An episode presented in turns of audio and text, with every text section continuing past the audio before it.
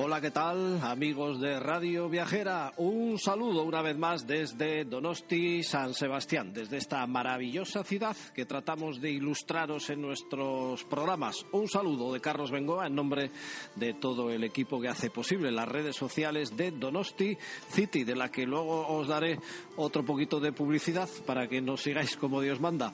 Vamos a ver, el programa de hoy, por fin, nos vamos a ir a un sitio privilegiado para mí ¿El paraíso existe? Pues posiblemente esté en Formentera, esa isla del sur de Ibiza, de aguas absolutamente turquesas, con unas arenas blanquísimas, protegida el agua por la Posidonia y tantos eh, lugares eh, muy fotogénicos, amaneceres y atardeceres de 10 y zonas rurales también de un encanto tremendo. Nos vamos a marchar hasta allí volando nuestra gaviota que hoy le veo con ganas de hacer unos cuantos viajes.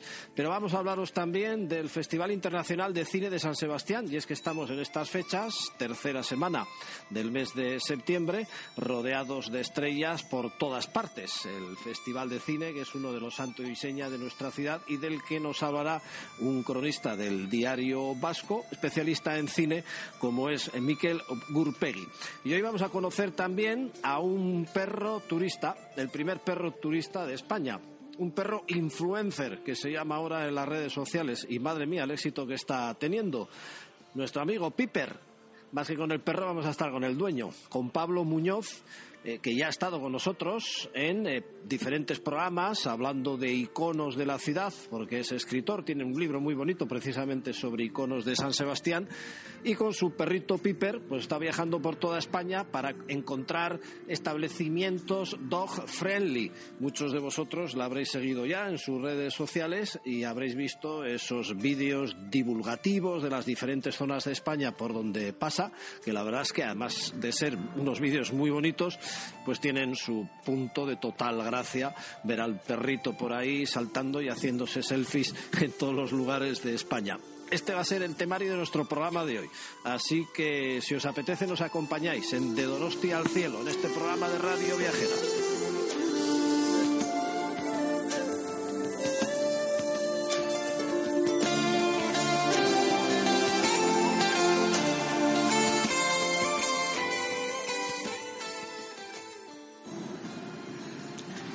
Le digo aquí a nuestra mascota Gaby que pare, vamos, porque sobrevolando el río Urumea, pasando por sus puentes que son de una belleza terrible, estamos viendo que están montando ya los carteles famosos para el Festival de Cine junto al Teatro Victoria Eugenia y al Hotel María Cristina. Y en el otro lado del puente la Cerreola del Cursal, pues también ahí están montando una gran fila de carteles porque San Sebastián, que es una ciudad de cine, eh, pues por lo bella que es, resulta que uno de sus grandes festivales es el Festival de Cine. Y casualidades de la vida, me encuentro por aquí con Miquel Gurpegui, que no pensaba yo que le iba a ver, pero le he dicho a Gaby, para, para aquí, que está Miquel, que este sabe mucho de cine. Muy buenas, Miquel. Muy buenas, ha sido cosa de Gaby, eh, que me tiene fichado, bueno. Sí, eh, especialista que eres de cine, en las páginas del Diario Vasco, en su día nos contaste muchos chascarrillos de antaño, de la vida de la ciudad, recortes de periódicos como buen conocedor que eres de las interioridades de la ciudad y de esos secretos que van quedando en la memoria, alguno de ellos que pasaba de 100 años, que nos reímos un poco, pero eres gran especialista de cine, te seguimos también con mucho interés en las columnas del diario vasco, eh, porque San Sebastián, entre otras muchas cosas, también tiene una gran tradición de cine que no hay aquí. Mm, sí, la verdad es que es una ciudad muy cinéfila. Yo, yo tengo gente, amigos de fuera, que al venir aquí, no solo ahora, no solo durante el Festival de Cine Potente de septiembre, sino en cualquier momento del año, entre otros festivales que hay, la Semana de Terror, pequeños festivales como el Doc of the Bike, que es de documentales musicales, o el de Cine y Derechos Humanos, se encuentran con esos festivales o se encuentran con la dinámica diaria en la que todos los lunes tenemos el Cine Club Cresala, durante la semana en Tabacalera tenemos las proyecciones de varios ciclos, los jueves hay versión original en las salas comerciales. Eh, bueno, hay como una dinámica de, ir y de disfrutar del cine de la que tiene mucho que ver la asistencia de este Festival de Cine de San Sebastián, que ha sido un poco lo que nos ha incentivado a los de aquí pues a, a, seguir por este camino. ¿no? ¿Por qué empezó el festival? Supongo por la belleza de la ciudad, que en su momento era una atracción turística importante. Bueno, pues a alguien se le ocurrió reunir aquí a grandes estrellas del cine. ¿Quién iba a decir que con el tiempo iba a terminar así la cosa? Pero en sus orígenes, ¿cómo empieza el tema? Bueno, pues empieza como todas estas cosas un poco a lo tonto. Bueno, a lo tonto o con una visión de, futuro, que se puede decir ahora.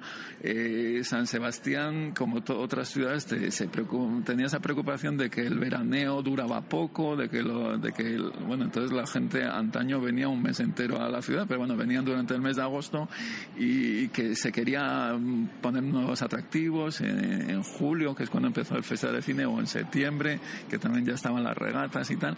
Y bueno, y un grupo de comerciantes de estos muy con mucha inquietud y con mucha iniciativa, pues se reunió y se dice que estuvieron dándole vueltas de a ver qué podemos montar para atraer más gente. Entre las opciones se llevaba a barajar el hacer un festival de la canción, tipo a lo que se hizo en Benidorm o lo que ya estaba en San Remo en aquella época. Imagínate que ahora estaríamos aquí cantando en vez de, viendo cine, ¿no? pudo ser. Y bueno, y un poco así en aquel contexto de, estos, pues se les ocurrió hacer un festival de cine, pero con ese arrojo de quien en realidad no tiene ni idea de cómo se hace un festival de cine. Incluso muchos de los emprendedores de este grupo de comerciantes emprendedores no tenían ni idea de cine, ¿no? Pero, pero mira qué, qué semillas sembraron. Empezó la cosa muy caóticamente, no sabían dónde conseguir películas, querían, querían traer estrellas y no sabían cómo contactar.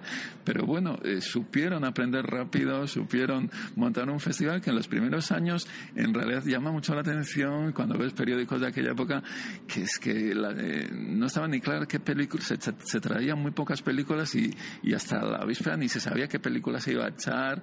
Eh, en el programa, más que las, las prohibiciones, ocupaban un pequeño lugar, había un par de películas al día, pero era más que, que a los invitados que venían con motivo del Festival de Cine les montaban fiestas, montaban corridas de toros, no sé qué, y era como que, como visto desde hoy, desde la cinefilia que tenemos, y ¿cómo era, cómo sería poder trasladarnos a aquella época en la que, cierto es que las primeras que vinieron aquí a estrellas eran a las que conocíamos como las folclóricas, y es verdad que, que fue aquella, aquel grupo de Lola Flores, Marujita Díaz, bueno, este tipo de gente que eran populares entonces, que se apuntaban a un bombardero y, venían aquí, ¿no? Y, bueno. yo, yo, sí me acuerdo de ver fotos en casa antiguas de mi madre, sobre todo. Mm. Eh, supongo que cuando en su momento pudieran venir aquí eh, Sofía Loren o Liz Taylor, ah, Liz, eh, Taylor, ¿no? gente, así, vamos, tuvo que haber una movida en la ciudad ese día terrible. Bueno, fue tremendo. Liz Taylor vino ya, mira, vino en el 73, cuando el festival tenía ya 20 años. y fue la bomba, pero fue la bomba por un, bueno, es de esas historias que, que ya hay más leyenda que historia. Quiero decir, Elizabeth Taylor vino a presentar una película que todos hemos olvidado porque era de las malas suyas y tal, pero vino justo después de una de las rupturas con su marido, ex marido y marido Richard Barton, con lo cual ella estaba mosqueada. Vino al Hotel María Cristina, el Hotel de las Estrellas de cinco estrellas que está enfrente del Teatro Víctor Eugenia, entonces Palacio del Festival, y tenía que ir, pues lógicamente, a presentar su película y todo el mundo le estaba esperando. Una parte de las versiones dice que se perdió la maleta con sus ropas y no sé qué y que ella se negó o retrasó su salida porque no tenía la ropa adecuada. Y cierto es que en las fotos que se le sacaban entonces acabó saliendo con un sari, con una especie de tela a lo hindú, un poco raro dentro de su vestuario. Pero bueno, esa es una de las partes de tal. Otra es que estaba rebotada con Richard Barton y le dio el punto de estrella de que no me apetece ir al cine. Bueno, total, que estaba el Teatro Victoria Eugenia lleno de gente esperando que empezara hace la película, la película empezaba, pasaba un cuarto de hora, pasaba media hora, a la hora y pico, aquello ya era un, ya eh, nuestro amor por Elizabeth Taylor se había transformado en un odio, de decir, ¿qué le pasa a esta mujer que no viene y tal? Y de hecho, ella acabó saliendo del, hotel, acabó yendo, creo que ya a la hora y veinte más tarde de, lo esperado, y, fue recibida con un abucheo. Es recibir, a, eh, abuchear a una estrella, es esas cosas que dices, bueno, no sé qué pensar. Por un lado dices, oye, ¿qué personalidad la de esta ciudad o la de aquella gente que dice, bueno, serás muy estrella, pero tú aquí te, te vienes a la hora, ¿no? es uno de los momentos divertidos o extraños. Yo, he visto en el María Cristina, en un reportaje que hicimos para nuestra página, donosticity.org, eh, un reportaje bonito con fotos espectaculares de mi amiga Sonia Urresti también y vimos la eh, suite Betty Davis. Bueno, tienen ahí unas cuantas habitaciones con nombres de, grandes actores, artistas, actrices, porque ¿quién no ha pasado por aquí? Bueno, es que en realidad es, más fácil hacer la lista de los que no han pasado por aquí. De hecho, Diego Galán, que fue durante muchos años director o subdirector del festival, escribió un libro con sus, eh, sus recuerdos de, y sus anécdotas del festival que tituló Jack Lemon no estuvo aquí porque el ah. único que no consiguió que trajera, querían darle el premio Donostia, es un premio que se instauró un poco para atraer a, actrices o actores de muy alto nivel que no tuviesen una película que promocionar en ese momento. Y bueno, y vinieron, han venido muchísimos, ¿no? No sé, empiezo Lauren Bacall, Jack Nichols, eh, bueno, Jack Lemon, bueno, Jack Lemon no, jo, ya me estoy yendo de, esto. Eh, quería decir Robert De Niro, Glenn Close, bueno, no sé, todos, no sé. Hubo un momento, hubo un momento de bajón, como todo, pues tiene sus altos, sus, sus, momentos más bajos. Eh, ahora mismo, ¿en qué punto podría estar el Festival de Cine de San Sebastián en comparación a otros festivales, a lo que es el mundo del cine en general, sin que esto signifique quedar bien y me diga, no, no es una maravilla esto. No, de verdad, ¿cómo está ahora mismo a nivel de cine la ciudad y el festival? Hombre, el festival, mm, la verdad es que está en un punto muy bueno. Eh, lo que tiene es que es, no sé cómo decir, es cola de león, por así decirlo. Es uno de los cuatro grandes festivales eh, que hay en Europa. Bueno, Cannes es el que está por encima de todos. Y luego están Berlín, Venecia y San Sebastián, que según como lo veas, pues va uno o va otro, ¿no? Eh, San Sebastián sabe que no es el primero, ni es el mejor, ni es el que tiene más presupuesto de los cuatro. Pero, pero tiene un una programación muy sólida, tiene todo el prestigio de todos estos años, eh, tiene el que convierte la ciudad realmente en una fiesta de cine. Eh, cuando vas a alguno de los otros festivales, especialmente a Cannes, recuerda que son festivales hechos para la, para la prensa, para, para los medios, para la gente de fuera y los propios ciudadanos no lo viven. Y aquí es al revés. Aquí los primeros, por así decirlo, son los ciudadanos eh, que, que hay, hay donos tierras o pues, que se, que se cogen días libres para pegarse su atracón anual de cine. Eh, si ustedes van a venir, que tienen que venir al Festival de Cine, eh, la, recomendación es el domingo anterior se ponen a la venta las entradas por internet y hay que pelearlas allá porque luego se agotan las entradas de, de la mayor parte de las proyecciones. Eh, hay como una euforia colectiva de, mm, bueno, que hace que, incluso personas que durante el año jamás irían a ver una película rumana subtitulada de no sé qué temática, pues aquí sí, porque estamos en el Festival de Cine. Y sí, eso me llama la atención. Yo tengo amigos que, que, te dicen que salen del Festival de Cine y dices, bueno, se habrá visto, yo que sé, a, Richard Gere. Eh, y resulta que ha visto una película subtitulada rumana. O sea, dices, pero bueno, ¿tú qué haces aquí? Y bueno, pues ha estado ahí hora y media, no sé. hombre, bueno, hay quien entiende, por supuesto, pero me llama la atención que el que no ve nunca o casi nunca películas normales, pues mm. sale por decir que ha estado viendo una película del festival y resulta que era subtitulada. Hombre, en algún caso puede haber postureo de eso de, bueno, voy porque hay que estar y, por, y tal, ¿no? Pero sí también es verdad que es una ciudad que a lo largo de los años ha, adquirido su cultura cinematográfica, que sabemos que las, las películas más comerciales que vienen al festival ya las veremos dentro de dos semanas en la cartelera normal y entonces aprovechamos para ver rarezas, películas de nuevos directores, películas de latinoamericanas que quizás no lleguen a distribuirse aquí, eh, películas un poco más rompedoras que se echan dentro de la sección Zabaltegui Tabacalera o bueno, o apostamos hacia o, vemos una película clásica, ¿no? Y lo bueno es que es un festival muy completo, tiene, diferentes aspectos. Cierto es que su sección oficial, pues a veces les cuesta encontrar eh, muchos estrenos potentes de películas recién hechas que quieran venir aquí. Eh, pues hay algunas que sí y otras que no. Te trae desde luego el Festival de San Sebastián lo mejor del cine español del año y del cine latinoamericano también. Y en otros lados, pues bueno, picotea aquí y allá. Eh, el festival después de unos años, bueno, décadas de, de bastantes vaivenes, bastantes tristuras, épocas grises, yo creo que lleva ya una temporada larga, larga de haber cogido como su tono siempre con eso de que ay, quizás se podría dar un paso más, seguramente sí, que seguramente con más presupuesto, con más ambición se podría todavía llegar un poquito más allá, pero ya de por sí es un festival muy completo, lleno de estímulos y que para los que vivimos aquí y para los que vienen estos días yo creo que lo, que lo disfrutan. Sí, estar un par de días en, en Donosti, vamos, les tiene que gustar también. No tiene que ver con el cine, pero yo sí recuerdo haber visto, yo mismo por mis propios ojos, a una gran figura figura mundial del mundo de la música que suele venir mucho por aquí, como es Bruce Springsteen, de Boss, eh, pues bañarse en la concha, que casi es lo primero que hace nada más llegar porque está enamorado de esta ciudad y lo mismo pelotear con los críos que están por ahí o coger cuatro olas con ellos. Es que es espectacular este hombre, cómo se integra. ¿Conocías eso, claro? Sí, sí, hombre. Sí es verdad que también eh, los vascos tenemos fama de ser un poco cortados y a esos efectos viene bien. Quiere decir que en otros lugares cuando aparece una estrella se le echa todo el mundo encima. Y aquí la verdad es que somos como más respetuosos, sí que hay como una costumbre de que se les puede agobiar pues a la entrada del hotel María Cristina, ahí es el lugar donde esperarles cuando llegan y de pedirles autógrafos o cuando salen y tal, pero cuando se mueven por ahí, pues la verdad es que eh, se les deja bastante vía libre.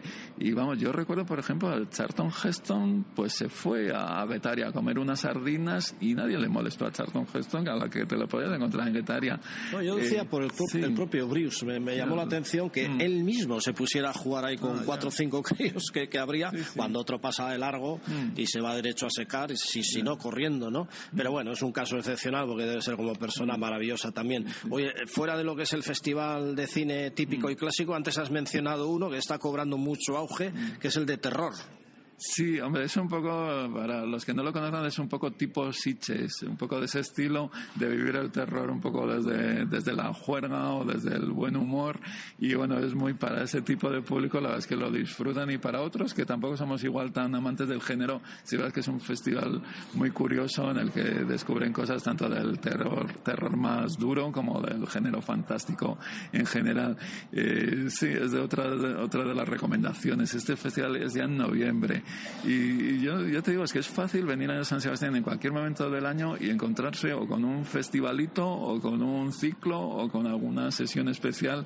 Y, bueno, la verdad es que, es que, es uno de los valores de la ciudad. y una ciudad de las pocas que en ciudades, capitales de provincia eh, de, España, que en este momento tiene cines en el centro de la ciudad y cines funcionando a buen ritmo y con, y con público. Quiere decir que, que somos un poco excepción cultural a, esos efectos y bueno, eh, está bien decirlo porque es cierto, ¿no? Y, y por ejemplo, hay, también con este festival de cine nuestro, el grande, el de septiembre, eh, la gente ha cogido costumbre de ver películas o bastantes espectadores han cogido costumbre de ver películas en versión original subtitulada, que es como hay que verlas, si se puede. Y, y bueno, y, y en esta ciudad se programan bastantes películas eh, durante el año normal, en la cartelera normal, en versión original subtitulada, lo que es una rareza, porque hay muchas que, que, solo estrenan este tipo de copias en Madrid y Barcelona y luego en San Sebastián. Y bueno, y tiene su, su CLA también. ¿Ya habrás tenido alguna anécdota curiosa o graciosa con algún actor o con alguna actriz o que hayas conocido? Eh, bueno, ya nos has contado antes una mundial.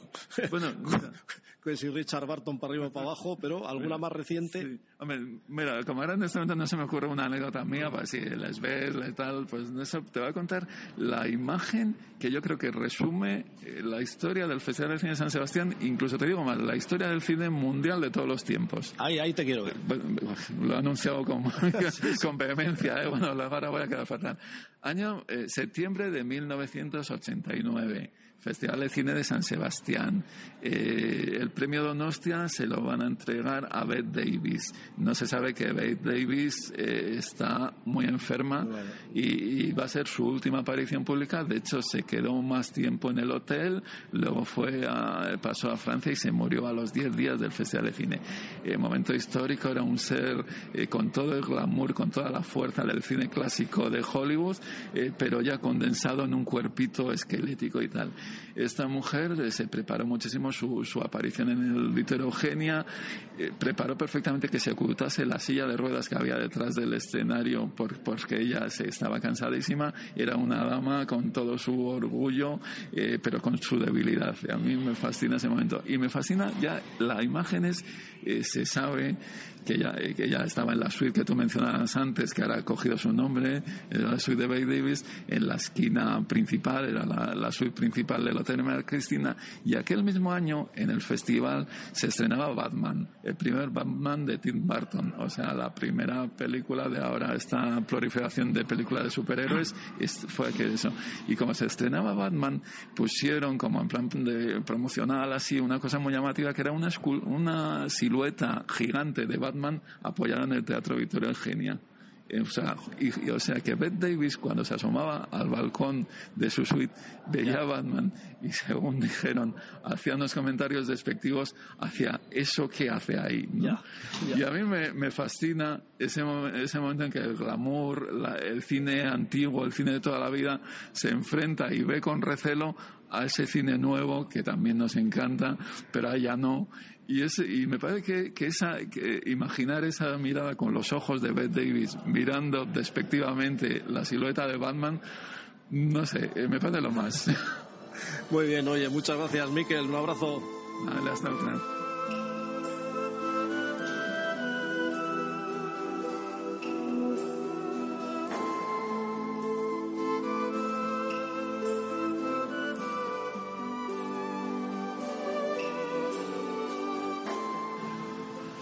Bueno, entrevista canina nos toca ahora. Lo que pasa que el perro Piper, pues claro, como para que le podamos entender, ¿no? Menuda aventura. Tenemos un escritor que ya ha intervenido en estos nuestros programas de Donosti al cielo en Radio Viajera, Donostiarra, que tiene un perro, obviamente Donostiarra, que está saltando a la fama porque es el primer perro influencer que, tenemos por todo el país. Menudo viaje que se acaba de pegar pues para hablar de lugares, establecimientos donde se puede acudir con un perro. Pablo Muñoz, un buen amigo nuestro, autor, como en su día dijimos, de un bonito libro sobre Donosti, 100 iconos donostiarras, del que ya hemos hablado en alguna ocasión. Muy buenas, Pablo, de nuevo. Hola, ¿qué tal, Carlos? Oye, en menuda aventura te has metido. Precisamente ahora tenemos a Piper, más bien juguetón por veo. sí, sí, sí. Está aquí encantado con el césped que tenemos en este establecimiento y nada, jugando un ratito, que es lo que tiene que hacer un perro, jugar de vez en cuando, ¿no? Menos Piper. Está bien dicho lo de perro influencer. Bueno, sí, eh, así han bautizado los medios a Piper. Realmente Piper es el primer perro turista que da la vuelta a España con la intención de sensibilizar a la sociedad y de acelerar un proceso que ya existe que es la conversión de los locales de ocio y de turismo en dog friendly, que admitan mascotas, eh, eh, algo que es una realidad, eh, mm, bueno, pues absoluta en países como Alemania, como Francia o Gran Bretaña. La idea es que con Piper, Piper on Tour, aceleremos este proceso y eh, mostremos a la sociedad las ventajas que tiene el dejar que personas que viven con perros, 10 millones en España, puedan entrar de una manera habitual y normal a cualquier establecimiento eh, de ocio y de turismo. ¿Cómo son? ¿Cómo son estos establecimientos? Algunos se a ir a sitios donde normalmente no, no hay perros y casi ni había caído, si te digo la cuenta sinceramente, de que pudiera haber establecimientos donde sí acepten perros y los traten con, bueno, pues con, cierto cariño, como hemos visto en muchos de, de tus vídeos. ¿Ese tema cómo está a nivel estatal? Vamos a ver, los perros eh, hoy en las sociedades modernas, incluida España, son uno más de la familia. Eh, eso hace que las personas que conviven con ellos quieran hacer una vida, un día a día, eh, también con ellos, ¿no? Siempre aplicando una lógica, un sentido, en fin, ¿no? Pero que si tienes que hacer un recado, tienes que entrar, pues no sé, a una librería, a una farmacia o donde sea, pues puedas entrar un momento con el perro, o sea, que eso no sea un impedimento para que tú realices eh, vida eh, normal y tu, en fin, el desarrollo incluso de la vida económica, ¿no? De un país. Estamos hablando de un sector que mueve mil millones, cuanto volumen de negocio en España, el cuidado de las mascotas, y cada familia gasta en torno a eh, mil euros al año en cuidar de sus mascotas. Eh, teniendo en cuenta que España es el segundo destino turístico del mundo y teniendo en cuenta que nuestros principales visitantes provienen de lugares donde es habitual ir a un restaurante, a un bar, a cualquier sitio con tu perro, como Alemania, y Gran Bretaña, etcétera, ya lo decíamos. Bueno, pues teniendo en cuenta todo eso, lo lógico eh, es que, eh, que, bueno, pues que el sector turístico y en general la sociedad y los negocios se abran a esta realidad para dar respuesta a esa demanda social y creen oportunidades económicas. Es un nicho de crecimiento para este sector y estamos viendo que en España, igual que ocurre que, España ya está copiando esto de otros países, y estamos viendo ejemplos concretos, porque a mí me gusta eh, también eh, a todas aquellas personas que, como decías Carlos, pues uy, pues tampoco nos hemos planteado que un perro pueda entrar. Esto es una realidad, hay muchos sitios que ni se lo han planteado. Bueno, pues dar ideas. A ver, hay los restaurantes que se convierten en dog friendly, ¿qué hacen? Pues destinan una pequeña parte de las mesas de su local a eh, personas que quieren ir con perro. Normalmente son las que están cerca de, las, de la puerta. Eh, de esa manera, pues en ciudades donde llueve, por ejemplo, pues puedes ir tranquilamente a comer, a cenar, a tomarte un pincho, lo que sea, sin molestar a nadie, porque hay gente que no le gusta. Tenemos que tener en cuenta que las personas que eh, salen y van a lugares públicos con perro, habitualmente, bueno, pues son personas que tienen a los perros educados y los tienen ya sociabilizados, ¿no? Mm, eso partiendo de ahí. Pero también hay que tener en cuenta que hay personas que o tienen fobia a los perros o no les, directamente no les gustan y no quieren tener a uno al lado. Entonces, ¿qué se hace? Pues, por ejemplo, como decía, esos restaurantes dedicar una pequeña parte del restaurante a, a personas que vayan con perro una vez informado, una vez que eso se sabe, pues con una pegatina, con un lo que sea, o en la página web, etcétera, pues no hay ningún problema. Esto es como el famoso debate aquel que hubo hace años de fumadores y no fumadores, y que parecía que se caía el mundo, y de repente, pues todo el mundo está tan contento. O sea, Vamos, que, si yo entro en un establecimiento y veo la pegatina de que es un dog friendly, como le llamas, eh, si acaso pasa algo con ese perro, o se pone a ladrar, me molesta, yo qué sé, que por lo que dices son Es que no suele ocurrir. No, pero bueno, si acaso pasa, yo no me podría quejar porque, en cierto modo, he entrado a un establecimiento que ya está indicado así o no. A ver, vamos a ver, un perro que está en un bar, en un restaurante, eh, lo normal, y es que es de verdad, lo normal es que esté debajo de la mesa y ni te enteres que está. Mira cómo está Piper. Estamos ahora mismo en un bar en San Sebastián que admite perros, ¿no?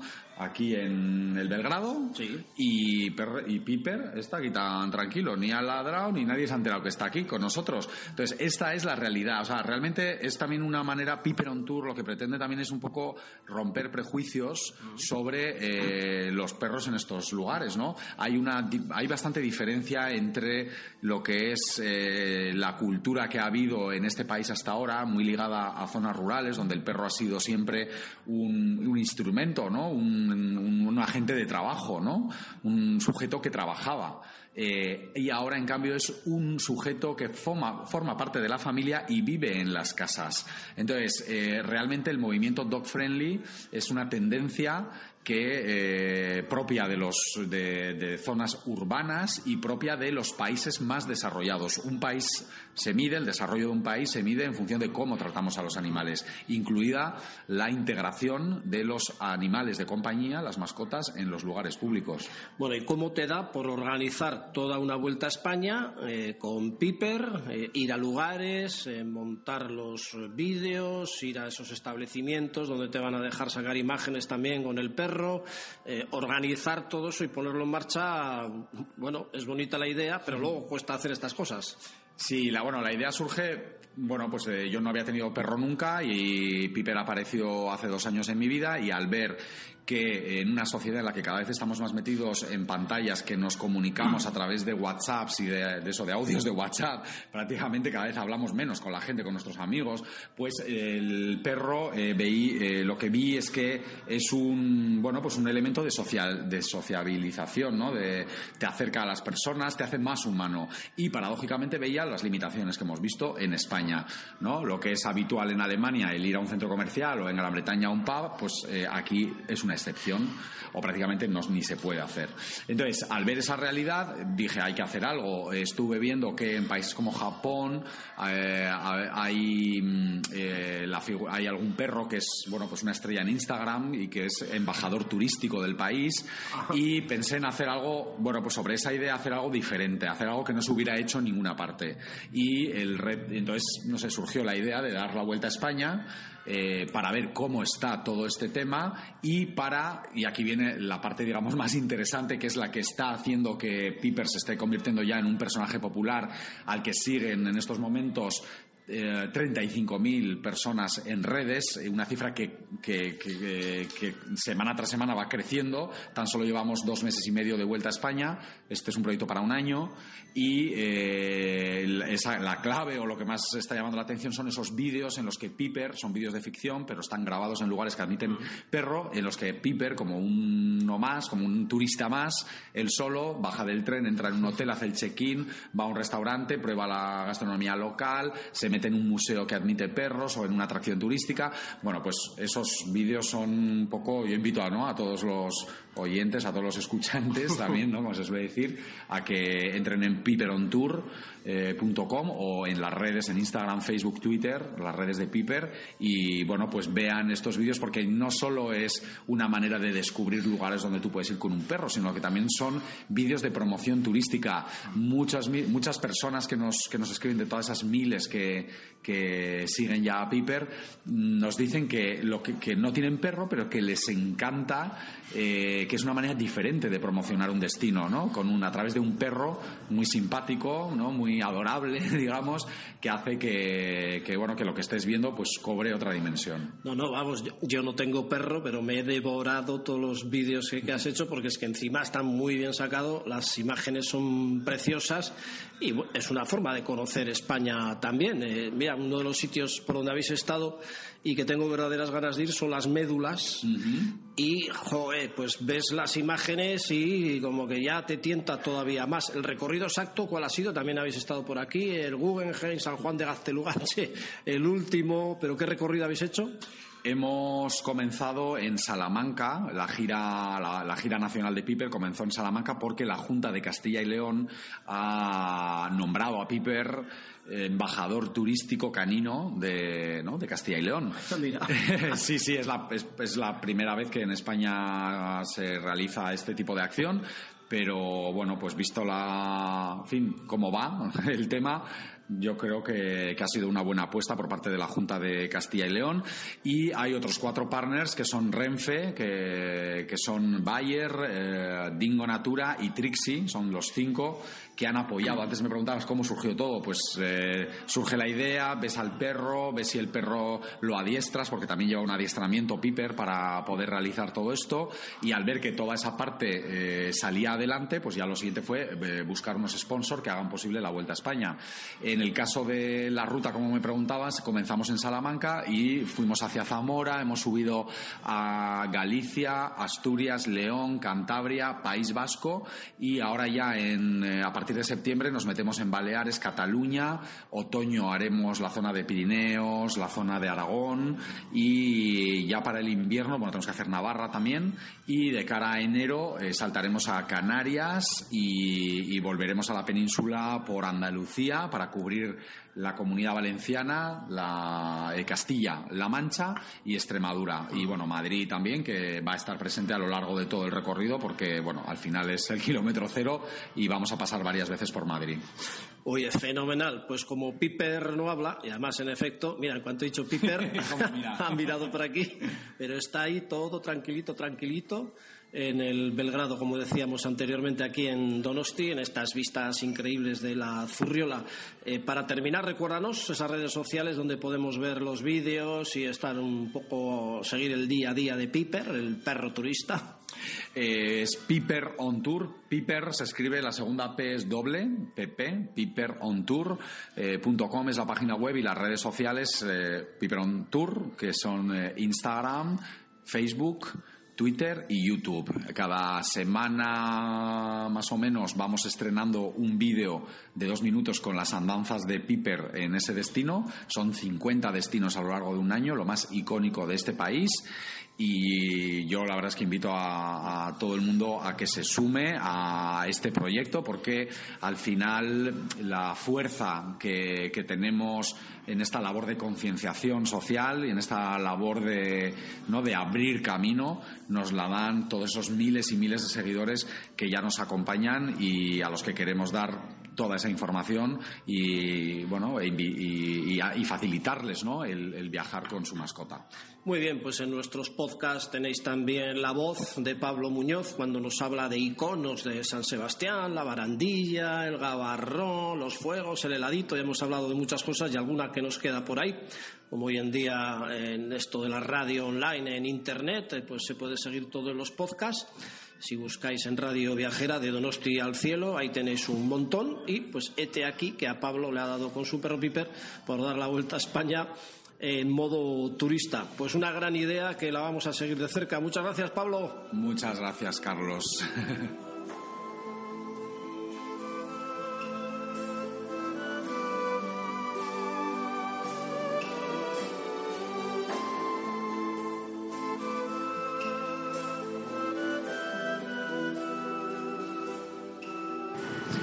La Sabina, Formentera, para mí se abre el paraíso. Bueno, ya de hecho, pasar en ferry desde Ibiza hasta Formentera es un espectáculo, es realmente maravilloso ver cómo despides el puerto de la Ciudadela, cómo vamos dejando Ibiza a nuestra derecha, la zona más sur, cómo vamos encontrando faros pequeñitos, cómo ya llegamos hacia Formentera, primero la isla de Sespalmador, que se ve perfectamente desde el ferry, y luego toda esa larga playa de Illetes hasta que vamos ya parando aquí en la Sabina. Y como era de esperar, que esta vez más que a ver con quién me encuentro yo en Formentera, en este caso por los sitios por donde vamos, ya sabía yo que aquí me iba a encontrar con Gorka Larrea, que me está esperando al pie de Puerto. Gorka, muy buenas. Muy buenas, compañero, pirata. Un donostiarra eh, como yo, enamorado de Formentera, ¿cómo así? Pues, pues cruzamos estos mares hace 10 años y sigo volviendo cada año. Este año es la tercera vez que estoy por aquí. Yo siempre digo que Formentera es el satélite de Ibiza. Lo leí en un libro, El amor dura tres años, de un francés, de Frédéric, no me acuerdo el apellido. Y lo veo un poco así. Llegas a Ibiza y Formentera es como su satélite. Y yo tengo un poco la obligación de volver cada año. Y he venido a recogerte aquí en un Meari ¿Qué es lo peor que puedes hacer? Es como leer en la playa o desayunar en la cama. Son cosas que están muy bien para Instagram y para Pinterest, pero el Meari es incomodísimo. Pero bueno, como el, anuncio Estrella Damm pues eh, le dio tanta fama y demás, pues aquí vengo en el Meari, que se nos carga cada 3x4. Uy, a mí que me pasó parecido, porque leí una revista de Lonely Planet, qué pena que no me acuerdo de la autora, un reportaje de Formentera, y decía, el que viene para un día vuelve para tres, el que vuelve para tres se vuelve para dos semanas, y el que vuelve dos semanas se queda para siempre. A mí es que me está llegando a pasar esto, ¿eh? porque llega un momento que he hecho en falta el, el poder venir aquí. ¿Por qué engancha tanto esta isla? Pues no lo sé, yo creo que hay magia. Más allá de, la época esta hippie de los años 50, 60, que, que era un tema muy espiritual, yo creo que sigue habiendo parte de ese, de ese espíritu, ¿no? Yo, yo lo siento.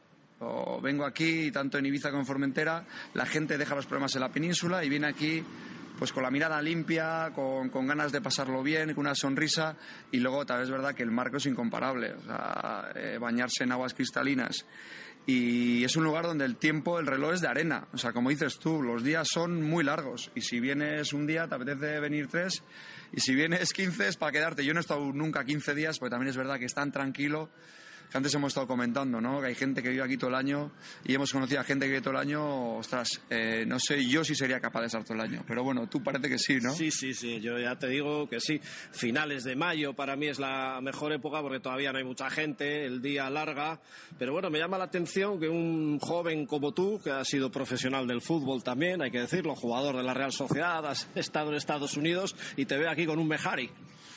Sí, hombre, en San Sebastián tengo una furgoneta, una Volkswagen de estas, una T1, del, una T2 del 71. Me gustan los coches antiguos, ¿eh? Y la verdad es que eh, va acorde a la isla porque el concepto es, no es llegar rápido, sino disfrutar del camino, ¿no? Aquí todo va despacio y va al mismo ritmo, a la misma frecuencia que la isla. Entonces este tipo de vehículos viene muy bien. La verdad es que se cala muchísimo y es incomodísimo y con el calor que hace es un coñazo. Pero bueno, para la foto queda bien. ¿Y por qué la isla? Pues sí, pues soy jugador y aquí hay mucho jugador. La verdad es que la próxima asamblea la hace, lo ideal es que la hagan en Formentera o en Ibiza, porque vamos, se llena, ¿eh? O sea, van todos los jugadores y si la hace la federación o la, el tema de, de los afiliados eh, italianos, todavía más, porque vas por la zona de Illetas y te encuentras con Canavaro, con, con Panucci, con Inzaghi y con toda la tropa italiana, ¿no? Sí, sí, vi una revista por aquí, había fotos con Leo Messi también en, en Illetes. Bueno, que esto en verano se pone como se pone, porque hay mucha diferencia del invierno donde no hay absolutamente nada. Me decía un día Alberto Gorriz, el hijo del exjugador de la Real Sociedad, que se llama como el padre, que ha jugado aquí unos años en Formentera, que en invierno solo hay un hotel abierto y un bar abierto para toda la isla. O sea que es un poco como el aburrimiento absoluto, aburrimiento relativo, depende lo, que busques. En tu caso, que buscas? Porque un día me dijiste que llegaste a estar como una especie de eh, casa hippie o comuna o así, ¿puede ser algo? Cuéntanos algo de eso. Sí, cada vez que vengo hay una, hay una frase de Sabina que la canta en Peces de Ciudad que dice que al lugar en el que fuiste feliz no debieras tratar de volver.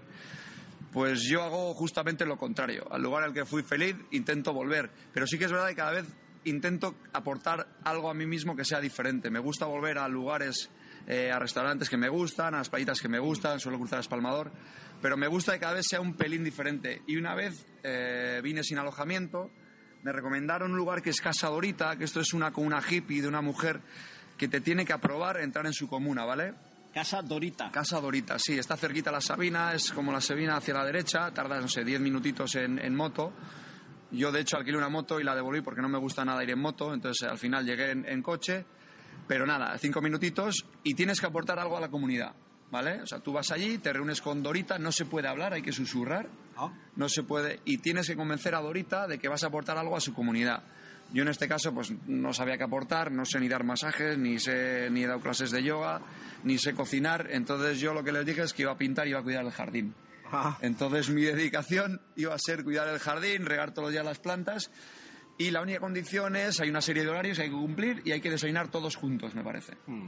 Lo que pasa que había tres días mínimo, yo iba para dos, entonces no me pude quedar. Entonces yo pasé la entrevista, que estuve con Dorita haciendo una entrevista, me aceptó, pero al final le dije, oh, no, un máximo, un mínimo de tres días para poder, eh, no sé, complementarlo con la gente y tal.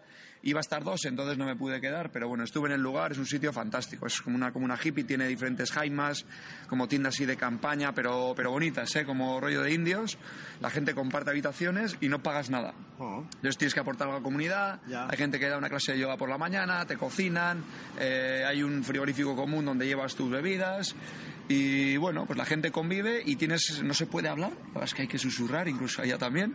Y es un sitio pues pintoresco y si, oye, pues si no tienes dinero, dice, no, Ibiza Formentera hay que estar, como hay que tener como mucho dinero para poder ir, yo te digo, cada vez que voy, pues casi gasto menos. Conozco cada día más gente de la isla que me, que me aloja y solemos llevar bocadillos y demás, a que se puede hacer pues unos días de vacaciones baratos si se quiere, ¿no? Sí, sí, eh, en mayo yo tengo que reconocer que pago una caña o un mojito en eh, chiringuitos paradisíacos de playa, eh, pues tres euros, eh, más o menos puede ser lo mismo que aquí en Donosti. Luego, eso sí, en verano, en temporada alta, eso vale siete y hasta nueve. Pero bueno, es, es la época que es. Eh, me llama la atención el ambiente hippie que buscas allí.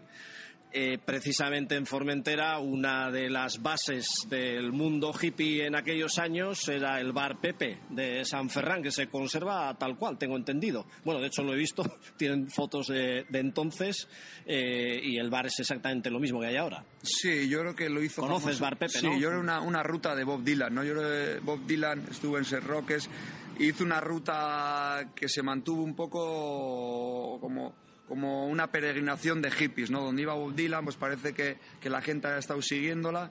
Y sí, hay varios puntos como famosos por ese, por ese punto hippie. Y creo que sigue manteniendo, ¿eh? Sigue yendo a las plazas de San Ferran y San Francesc a las 12 de la noche y después de cenar tienes gente tocando las guitarras por ahí. O sea, entiendo que no es el espíritu hippie real, pero bueno, quedan residuos de lo que, residuos de lo que era. Y aunque no sea tan real como entonces, aunque esté un poco... Yo también soy muy pijo, la verdad. ¿eh? O sea, yo te estoy intentando vender una imagen que no es. O sea, yo también voy a Beso Beach, voy al Blue Bar, voy a cenar a Macondo. O sea, yo también hago la ruta pija porque... Y a veces me quedo en algún hotel y algunas casas, algunos... Suelo alojar muchas veces en, en apartamentos de unas playas, que sí que es verdad que antes Ah. pagaba 60 euros y ahora la misma habitación vale 180. Claro, claro. Y la misma temporada, que decir, o sea, iba a las mismas fechas y ahora vale 180, son como pequeñas casitas en la playa. Y sí que eso entiendo que es un ambiente más pijo. Pero bueno, me gusta, no sé, contrastar y ver esos dos polos y buscar pues esos puntos de encuentro y como te digo, pues uno de ellos son pues el- la, la ruta de Bob Dylan que mantuvo en su día y que mantiene un poco ese espíritu, ¿no?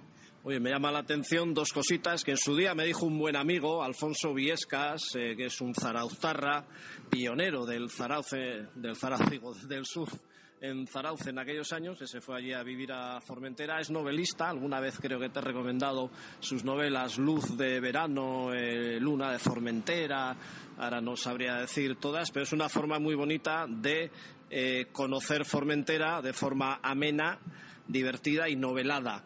Eh, no hay un solo semáforo en la isla, esto ya da una idea de lo que es la isla y el primer día que llegué allí fui a coger un autobús que parecía que iba a salir en ese momento del puerto de la Sabina hacia Espullols. Pregunté al chofer a ver si iba a tardar eh, mucho en salir, pues por poner bien la maleta, por tomar un café incluso, y me dice, sí, sí, enseguida, enseguida salgo. Y yo por si acaso dije, enseguida, ¿cuánto es? 50 minutos. Esto ya da idea de cómo se toma la gente, aparte del mítico cochecito de Tranquilito You Know, al que conoces. Sí, tranquilito, you know. Este es pues, pues un personaje de la isla. La verdad es que eh, si te acercas a la gente que vive todo el año, uno de ellos es eh, Pau Donés, el jarabe de palo. Y, y le conocí porque yo estudié en Valencia publicidad y una de las compañeras de clase fue novia de Pau Donés, también una novia hippie porque tiene una relación pues muy abierta y tal, pero no fue su novia durante varios años, de hecho le dedicó alguna canción y sale ella en alguno de sus videoclips. Y de hecho el otro día estuvo aquí, bueno, estuvo en San Sebastián eh, Pau Donés en, en Semana Grande, estuve con él y él me presentó un poco a esta gente de la isla. Hicimos una, una cena y te presenta a la gente de la isla de verdad y uno de ellos era él. Un tío fantástico que tiene su colección de, roca, de ropa con su lema, su claim de Tranquilito You Know y representa perfectamente pues la, la propia identidad y personalidad de la isla, ¿no? De, oye, aquí no hay prisas, tranquilito you know, y tómate tu tiempo y espera los 50 minutos hasta que arranque, hasta que aquí el reloj de arena. Más o menos era eso. Oye, lo típico es ver un atardecer en Illetes, eh, los chiringuitos, eh, fantástico, en una época del año junio, mayo, junio. Se pone el sol por el islote de Svedra que queda allí al fondo en Ibiza y es un espectáculo. Pero a mí hay un lugar que me encanta para ir eh, a ver un atardecer mágico total y a donde no hay nadie, que es Punta Pedrera. No sé si conoces, alguna vez creo que te lo recomendé, yo creo que queda cerca por la orientación que has dicho de donde queda la comuna de Dorita era, Sí, ¿no? Casa Dorita. Pero el que sepa ir a Punta Pedrera, y si no, como es tan pequeñita la isla, oye, se busca un poco en el mapa, se anda entre rocas. Estar en Punta Pedrera viendo el atardecer, no te puedes imaginar lo que es eso, los atardeceres famosos de Formentera. Sí, sí que es verdad que yo la mayoría de atardeceres eh, los suelo disfrutar con mojito, con música y con gente. Hombre, bien, eso bien, pero bueno. Pero mola de vez en cuando. Sí, sí, escaparte, estar un poquito solo. Sí, y ese de Svedra que has dicho, cuando estoy en Ibiza lo repito casi siempre. Además hay una cueva medio hippie que la han vaciado en la, en la colina de para ver desde Svedra subiendo Caladort. Eso ya es Ibiza, ¿eh? Sí, sí, ya sé con dónde dices, sí, sí. Mi hermana vive allí y ya me manda fotos de ese sitio, sí, con cuevitas en... Eso es. Sí, sí, sí, bueno, muchas fotos me han mandado de allí. Ese lugar es, es, es magnífico. Hay un tema de magnetismos además. Sí, sí. De hecho, hay un, hay un estudio que habla del Triángulo de las Bermudas y otro de los puntos magnéticos del planeta debe ser la zona de Svedra y hay un silencio pacificador ahí. Y sí, pues la verdad es que pues tomo nota porque conozco la isla, pero sí que es verdad, como te he dicho, que repito muchos de los lugares cada vez. Y cada vez voy con gente nueva, pues hago casi siempre la misma ruta. Que me mola esa ruta, pero tengo que abrirme a, a nuevos ¿Qué atardeceres. es cuál? ¿Cuál? Bueno, ya dinos un poco cuál es la ruta que más te gusta, pues porque tiene para mí sus 12 sitios de obligado cumplimiento hay, que en nuestro blog ya lo hemos solido recordar, pues eh, Illetes obviamente, es Espalomador, el Caló Marí, la- el Caló de Smort, las playas del Migior, La Mola, Los Faros, uno de ellos donde hizo el cartel famoso Lucía y el sexo. En otro Julio Verne se inspiró para hacer Servadal también y hablar de cosas de extraterrestres y tal. ¿Cuál sería tu ruta? No, has nombrado prácticamente Sí, ¿no? los puntos clave de la ruta. Ya no soy nada diferente. Otro es Punta Prima, que esto había un hotel ahí y, y yo no un soy... acantilado. Hay un acantilado que yo no soy de saltar por acantilados porque Sí. me da pánico, pero hay un acantiladito para saltar 8 metritos.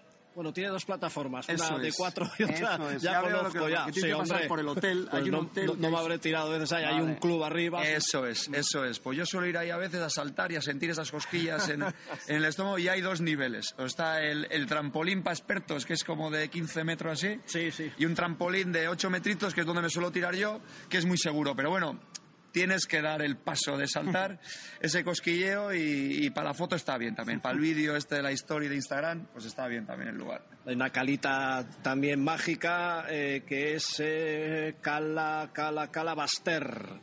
Calabaster, unos atardeceres ahí, porque es una zona de areniscas que se pone muy rojiza cuando atardece y ahí también puedes estar solo dándote un baño entre rocas espectacular. Medio de locomoción, aparte del Mejari, el- la bici.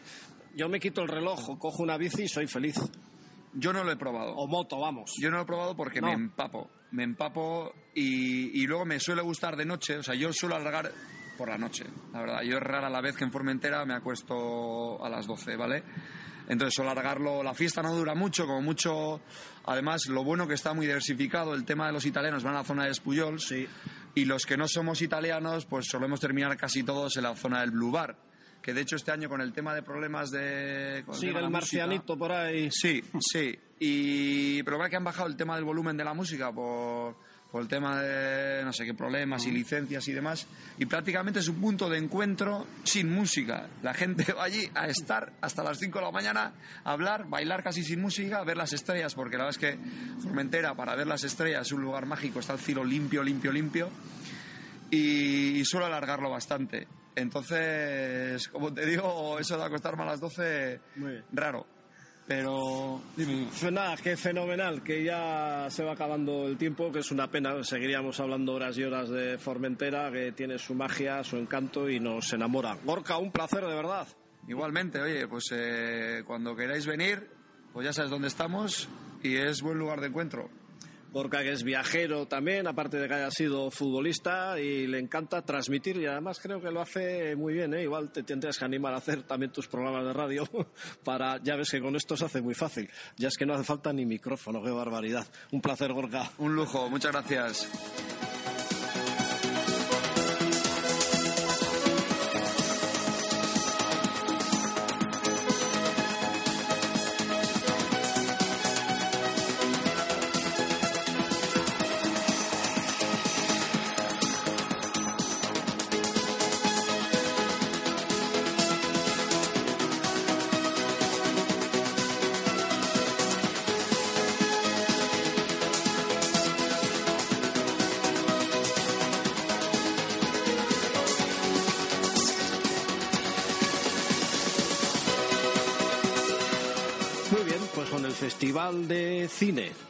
El perrito Piper y con esa paradisíaca Formentera, despedimos nuestro programa de hoy de Donosti al cielo, el programa de las redes sociales de Donosti City. Nos podéis seguir todos los días, os lo recordaremos siempre en nuestro blog donosticity.org. Tenemos grupo Facebook y grupo Instagram como Donosti City. En Twitter estamos arroba donosti barra baja city. Tenemos un pequeño canal YouTube para meter nuestros vídeos informales, pero que os pueden servir de ilustración para que veáis las cosas realmente maravillosas que tenemos en nuestra tierra. En YouTube estamos como Donosti City TV y encantados de hacer este programa en Radio Viajera que está ya en su segunda temporada y donde no solo nos lo pasamos bien, sino que tratamos de que os divirtáis y de que conozcáis cosas interesantes, recorridos muy bonitos de nuestra tierra. Hasta el próximo programa, ¿eh? Un saludo de Carlos Bengoa. Agur.